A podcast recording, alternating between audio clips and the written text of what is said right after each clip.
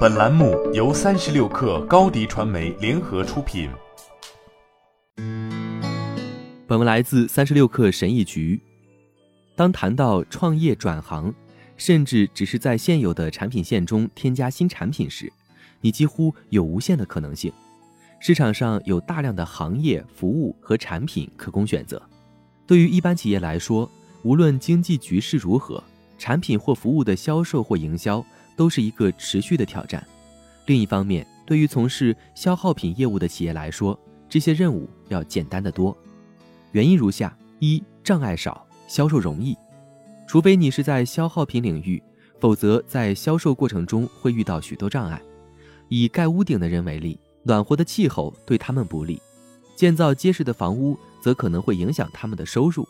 与此同时，在飓风等灾难之后，他们便可大展身手。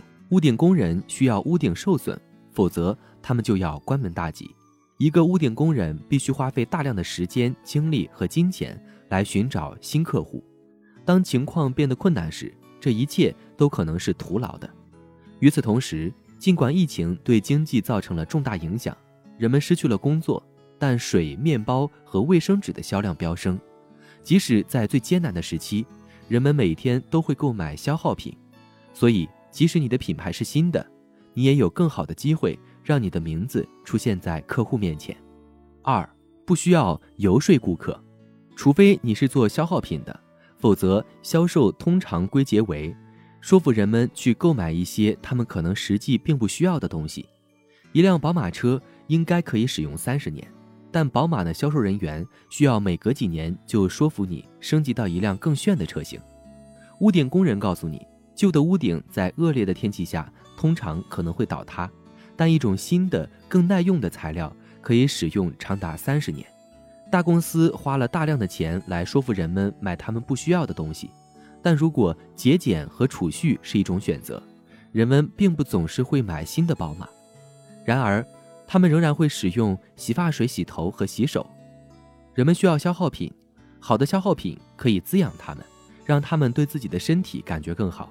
比起那些去劝说消费者购买其不需要的物品的企业，一个能让人们生活得更好的企业更容易赢得大家的喜爱。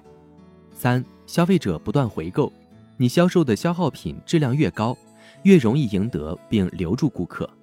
人们希望他们昂贵的新屋顶能持久耐用。所以，屋顶工人几乎每天都在寻找新的客户。但如果客户用完一种消耗品，他们就需要继续购买。如果他们买了你的肥皂，而且效果很好，闻起来也不错，他们很可能会在用完的时候成为你的回头客。优质、环保、出众的产品能让顾客成为你的终身会员。四，时间和地点总是对的。为了增加销售额，任何企业都需要让自己出名。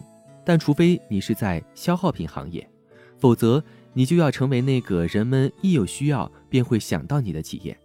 只有这样，你才能获得成功。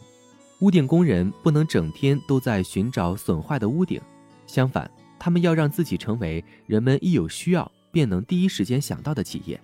这叫做品牌化。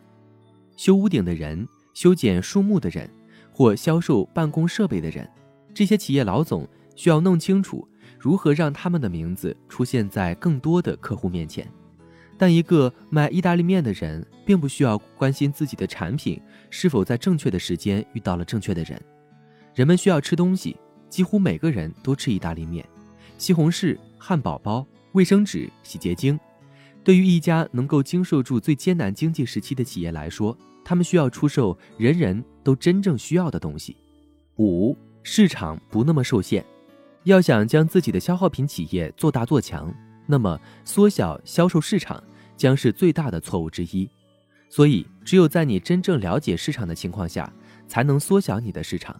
一旦你的可靠客户已经购买了你的香皂，那么你就可以更容易的向他们推荐一种闻起来像梨的香皂。但尝试一下气味芳香的香皂也未尝不可。如果你想创业，选择消耗品。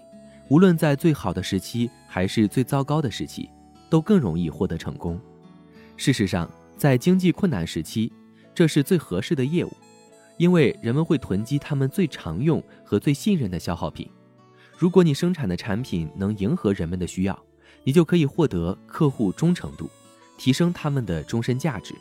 如果你专注于制作一款真正出色的消耗品，你便拥有了获得真正且持久成功的秘诀。